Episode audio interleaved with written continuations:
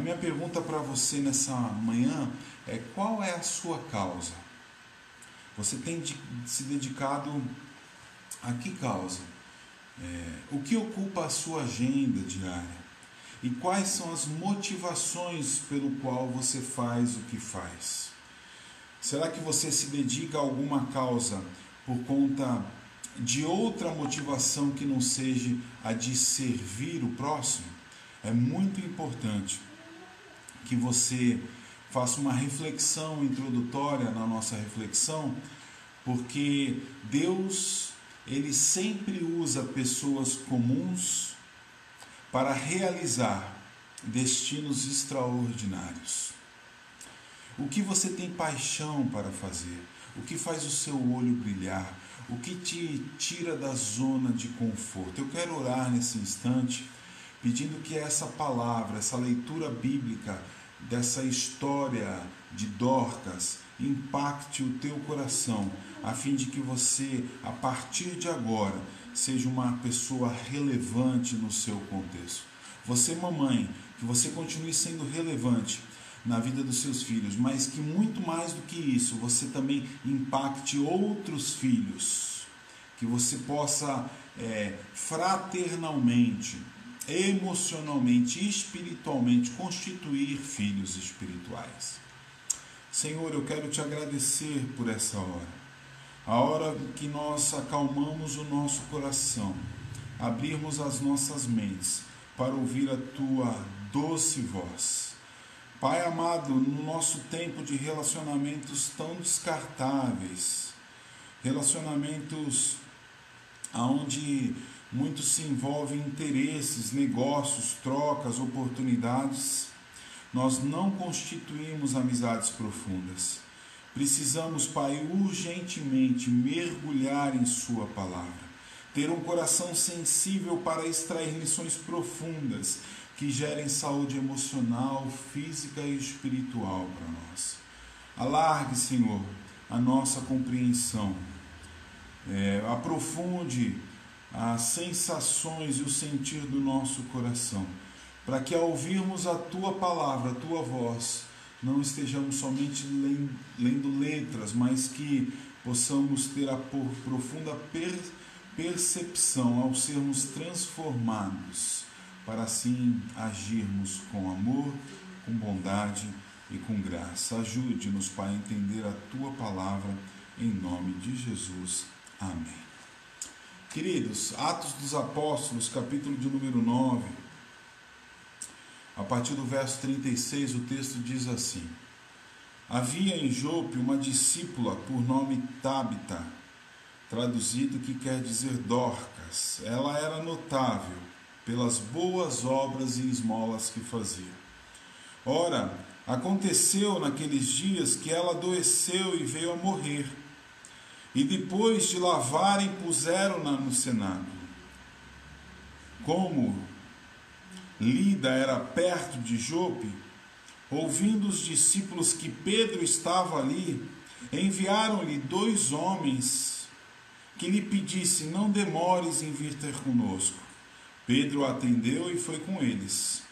Tendo chegado, conduzindo-no ao cenáculo, e todas as viúvas o cercaram chorando e mostrando-lhe túnicas e vestidos que Dorcas fizera enquanto estava com elas. Mas Pedro, tendo feito a sair todos, pondo-se de joelhos, orou e voltando-se para o corpo, disse: Tabita, levanta-te. Ela abriu os olhos e, vendo a Pedro, sentou-se. Ele, dando-lhe a mão, levantou-a e, chamando os santos, especialmente as viúvas, apresentou Tabita viva. Isso se tornou conhecido por toda Jope, e muitos creram no Senhor. Pedro ficou em Jope muitos dias, em casa de um curtidor chamado Simão. Queridos, que linda história, né? preciosa história essa é, de Dorcas. Eu queria falar um pouquinho desse contexto, essa personagem que é descrita no livro de Atos dos Apóstolos, e ela é descrita diante de tantos gigantes da fé. homens que foram é, reconhecidos e listados no livro de Hebreus, no capítulo 11, homens é, que a palavra diz que é, foram reconhecidos pelos seus feitos, homens de fé. Mas Dorcas, ela não passa desapercebida. No relato do médico Lucas, no livro de Atos dos Apóstolos, nós vamos e lemos é, a história de Dorcas, conhecida pela sua paixão é, de cuidar de vidas, de abençoar vidas é, através daquilo que ela mais sabia fazer, que era costurar, era tecer roupas, preparar donativos para servir as pessoas. E a história nos relata que ela vivia assim, servindo ao próximo. Interessante que nessa passagem, é, descrita por Lucas, nós vemos no primeiro século da igreja, em 62 depois de Cristo, surgem as primeiras comunidades cristãs. E é forte a manifestação do Espírito Santo é através desse caminhar dos discípulos, expandir o evangelho e ali naquela vila chamada Jope, então os primeiros cristãos ali são conhecidos como uma comunidade. E é interessante que esses caminhos de expansão do evangelho, eles são feitos por Pedro, por Paulo, por João, por Filipe e avançam pela, pela Europa. E o, o, o relato aqui em questão é a dor de um grupo de cristãos que se reunia nessa cidade de Jope, à margem do mar Mediterrâneo, que ficava a 45 quilômetros de Jerusalém. Era uma cidade portuária que vivia do fruto da pesca e do comércio, e muitas viúvas viviam de, é, da, do trabalho das suas mãos. Né? A história diz que Dorcas ela tinha o seu suprimento também a, a partir do que ela fazia. Mas Dorcas ela não só usava do seu dom, do seu talento, é, das suas mãos para ganhar o pão de cada dia, mas também para servir o próximo. Diz a história a escritura que ela era amável, generosa, piedosa, voluntária, mas ela é acometida de uma enfermidade. E é interessante que essa enfermidade a leva à morte. E alguns homens e cristãos mandam dois mensageiros à cidade que ficava ao lado de Listra, que ficava a 15 quilômetros de Jope, para uh, falar com Pedro, porque ouviram falar que Pedro, o apóstolo, estava ali e que Deus estava o usando para realizar muitos milagres. E tamanha é a comoção é, da morte de Dorcas e dali do envolvimento dela com a cidade, a influência dela é, na cidade, existe uma manifestação sobrenatural a partir das escrituras, o relato é, através de Pedro pela vida de Dorcas. Dorcas que é conhecida como a discípula de Jesus, né? É nesses sete capítulos, sete versículos do capítulo 9, nós vamos ver que Dorcas ela é alvo de um milagre sobrenatural de Deus usando a vida de Pedro. É a única mulher chamada é, como discípula de Jesus. Queridos, certamente em nossos dias nós temos grandes mulheres que têm servido a nossa geração, servido a comunidade, servido é, nessa pandemia e esse contexto de lutas e desafios, de perdas, é, já é relatado a história de várias mulheres e homens, homens que têm servido a nossa geração. Portanto, nos dias de hoje, nós vemos é, um movimento de auxílio e cuidado pelo próximo. Mas nós vemos também que as igrejas cristãs, algumas delas, infelizmente muita, muito poucas, né, é, tem também de alguma forma olhado para o próximo, não só para o seu entorno, né, ou para a sua comunidade, olhar para dentro, né, dos seus membros, mas principalmente Deus tem usado algumas comunidades para servir a geração. E isso nada mais é do que um amor sacrificial, o amor que você se sacrifica para repartir aquilo que você tem é, com aquelas pessoas que estão à nossa volta. E esse foi o motivo da preparação dessa mensagem para você, para o nosso coração, é olhar para essa mulher que foi usada tremendamente por Deus para ser relevante numa comunidade. Serviu-se sim de mãe para muitos. E tamanha é essa comoção pela sua perda que ela é descrita na palavra de Deus como muitas mãezinhas hoje, como muita, muitas mulheres hoje são também é, chamadas para serem relevantes. Deus está nos chamando para sermos relevantes. Gente como Dorcas, pessoas comuns para realizar é, destinos extraordinários. E para nós fazermos isso e sermos usados por Deus nessa perspectiva, em primeiro lugar, é, você, é necessário que você compreenda é, que você deve desempenhar um papel importante aonde quer que você esteja. Você está na sua casa em isolamento? Seja relevante no seu entorno. Olha o que diz o nosso texto aqui no versículo 36. Em Jope havia uma discípula chamada Tabita que se dedicava à prática de boas obras e a de dar esmolas. Nós podemos ajudar as pessoas que estão em nosso entorno, como também podemos nos envolver em projetos para que possamos abençoar outra, outras vidas. É, é interessante que é, Dorcas ela não só vivia na comunidade dos discípulos ali em Jope, como ela entendia o seu contexto, as suas demandas. E ela então, em resposta a esse convite do Senhor, ela se torna então relevante, ela se apresenta para servir as pessoas. É aquela ideia de estar pronta para servir é, o seu entorno e a sua geração. Não só se isolar em sua casa e não atender aos gritos e às demandas, mas sim ter um coração sensível para entender que nós podemos ser relevantes além daquilo que nós somos. No momento como nós estamos vivendo, a nossa tendência é fechar o nosso olhar e o nosso coração para é, suprir as necessidades da nossa própria casa ou daqueles que são da nossa família. E por que, que eu estou dizendo isso? Por causa da incerteza dos meses que hão de vir. De repente você fala assim: ah, pastor, mas eu não posso ajudar mais ninguém além dos meus porque entre aspas, eu não tenho nem para mim. Será que não, queridos? Será que Deus não tem suprido as necessidades básicas da sua vida? O apóstolo Paulo diz que, tendo que comer, o que beber e o que vestir, estejamos contentes.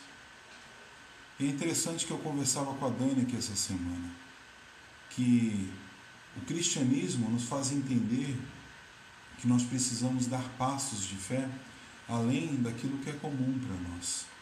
É a ideia de que pela fé você compreender que Deus ele é provedor e soberano, e se você tem um saco de arroz, você pode dividir o seu saco de arroz com aqueles que necessitam. Porque na verdade, quem vai trazer o próximo saco de arroz não é você, ou a sua força, ou a sua influência, ou o seu braço forte. Quem provê os meios é o Senhor. Isso é viver pela fé. É você não fechar a porta da sua casa e deixar de ajudar alguém, mas ajudar alguém sabendo que o Senhor é o dono do ouro e da prata e é aquele que vai prover os recursos para sua subsistência. Portanto, Dorcas aqui ela atende o chamado, ela se engaja no cuidado pelo próximo daquela vila que estava ali em Jope, das viúvas que ali viviam, e a partir desse cuidado, ela se torna relevante, ela não ocupa é, uma posição de influência na igreja daquele tempo, ela não é conhecida como apóstola, ela não subia nos púlpitos da sinagoga, ela não dirigia grupo de louvor, ela não estava à frente, ela não aparecia numa live, mas Dorcas começou a servir no seu entorno os necessitados. Interessante. É a ideia do corpo, do organismo vivo, que Paulo diz aos Efésios no capítulo 4, verso 15 e 16. Antes, seguindo a verdade em amor, cresçamos em tudo naquele que é o cabeça Cristo. De dele todo o corpo, ajustado e unido pelo auxílio de todas as juntas, cresce e edifica-se a si mesmo em amor, na medida em que cada parte realiza a sua função. Eu e você somos chamados para que juntos nós possamos servir o próximo. Três características bem claras de Dorcas, como ela tem sido usada na vida dela e no seu entorno é, como uma pessoa comum para destinos extraordinários. Em primeiro lugar, ela não só está presente na comunidade dos cristãos de Jope, como ela está presente na cidade. Ela é conhecida na sua cidade. Mas a Bíblia diz que também ela era notável pelo que ela fazia. O que, é uma pessoa notável? É uma pessoa digna de nota uma pessoa reconhecida, percebida, apreciada, é uma pessoa admirável. Eu quero fazer uma pergunta para você. As pessoas na sua vizinhança, na sua rua, no seu bairro lhe conhecem? Os seus vizinhos lhe conhecem? Como é que eles te enxergam? Você é uma pessoa notável, digna de aceitação? Nós somos chamados como cristãos para sermos sal e luz, dar sabor, conter a degradação, lançar luz na vida das pessoas. E em terceiro lugar, Dorcas é uma pessoa extremamente influente, ao ponto de que quando ela adquire a enfermidade e vem adoecer, existe uma comoção que faz com que as pessoas busquem algo que é extraordinário além do ordinário. Portanto, em segundo lugar, é, as pessoas que são extraordinárias, e eu e você somos chamados para viver a partir dessa perspectiva, não são as pessoas capacitadas, mas as pessoas que estão plenamente disponíveis. Você está disponível para servir ao Senhor? para ser usado como Senhor. Como diz o profeta Isaías: Senhor, eis-me aqui, usa-me.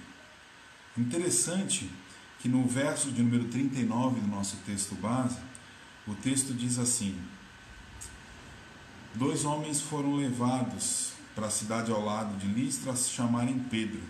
E Pedro, retornando, foi com eles, e quando chegou, foi levado para o quarto do andar superior e todas as viúvas o rodearam, chorando e mostrando-lhes os vestidos e as roupas que Dorcas tinha feito quando ainda estava com elas. Esse verso de número 39 não mostra que Dorcas ela estava apenas ali na região. Ela se capacitou para servir o próximo, mas ela estava disponível. E aqui a expressão que nos chama a atenção é o fato de ela estar pronta, disponível. É aquela pessoa que não põe o celular no silencioso. É aquela pessoa que não deixa de receber uma ligação. É aquela pessoa que, mesmo ocupada, ela retorna depois a ligação ou a mensagem. É aquela pessoa que está em serviço ela não está stand-by, ela não está semi-desligada, ela está pronta para servir a sua geração. As pessoas mais úteis são as que estão disponíveis, que se envolvem em alguma casa, alguma causa. Pedro se surpreende com o testemunho das viúvas ali que pranteavam ao lado do corpo de Dorcas. É interessante que elas apresentam roupas, toalhas, vestido, manta. Ela se colocou à disposição. E Pedro viu, através da prática da vida de Dorcas, um compromisso é, excelente, uma abnegação em prol do próximo. Eram noites e dias ali, é, juntando as economias, segundo a história de Dorcas, que ela recebia para o seu alimento, para a sua provisão. A, ela juntou as economias e se colocou em construir através do linho, das roupas, a doação de tudo que ela fazia. Queridos, Deus quer usar você. Deus quer fazer de você uma pessoa excelente. Uma pessoa que não pense só em você mesmo como esse mundo pensa. O ego é algo que nos afasta de sermos usados pelo Senhor. Não existe desculpas. Deus usa pessoas comuns para destinos extraordinários. Em primeiro lugar, para desempenhar um papel importante. Em segundo lugar, para que você seja conhecido não somente por uma pessoa capacitada, mas sim uma pessoa disponível. Mas em terceiro lugar, é, você para ser um instrumento poderoso de Deus nessa geração, você deve é, entender que a sua existência deve ser de tal forma relevante que marque a vida das pessoas. O texto no verso 38 diz: Lida ficava perto de Jope, e os discípulos ouviram falar que Pedro estava ali, e enviaram dois homens. E aquelas pessoas disseram: Não se demorem em vir até nós. Pedro era conhecido por um homem que estava pronto. Ele era um homem relevante no seu entorno. E ele marcou a vida daquelas pessoas, assim como Dorcas. E Pedro então vai ao encontro da necessidade. Você será lembrado, sim, pelo carinho, pelo amor, pelos conselhos, pela solidariedade pelo serviço em prol daquele que você dedicou amor e tempo. Portanto, é, seja relevante na vida das pessoas, seja relevante na vida do próximo, faça diferença. Em último lugar, que o serviço daqueles que o Senhor levantou seja em prol do próximo pois esse serviço não será esquecido ou desprezado por Deus. O, o final dessa história maravilhosa é que Pedro chega naquela vila, vai ao local onde o corpo de Dorcas já estava preparado e sendo sepultado. Diz o texto que é na virada do terceiro para o quarto dia, aonde era praticamente é, impossível que alguém voltasse a viver e de maneira sobrenatural, nós vamos ver Pedro colocando esse corpo de Dorcas diante do Senhor e orando por, essa, por, por esse corpo e Deus realiza o sobrenatural ali e Dorcas ela vem a ressurgir. Interessante que o verso número 40, 41 diz: Pedro mandou que todos saíssem e ajoelhou-se e orou, voltando-se para a mulher morta e disse: Tabita, levante-se. Ela abriu os olhos e, vendo Pedro, sentou-a. Tomando-a pela mão, ajudou a pôr-se de pé. Então, chamando todos ali e as viúvas, apresentou-a viva. Queridos, nós somos chamados para fazer de lugares, situações que estão praticamente perdidas, algo vivo e algo novo no poder do Altíssimo. A fé em ação é a fé que traz vida àquilo que não existe vida. Não só literalmente num corpo, mas também às situações que estão mortas ao nosso redor. Nós cremos no poder de Deus e aí está a missão que é dada por Deus a mim e a você ir em direção aos mortos espirituais, pregar o evangelho das más e das novas notícias, das boas notícias do Senhor. Gerar naqueles que não têm esperança, alegria, vida, expectativa, luz do Altíssimo é, a todos aqueles que estão ao nosso entorno. Deus quer usar a mim e a você para que possamos em Jesus morrermos a nossa, a nossa vida, para nascermos nele e vivermos uma nova agenda do eterno. É a ideia de morrermos com ele a sua morte e ressuscitarmos nele para uma nova vida.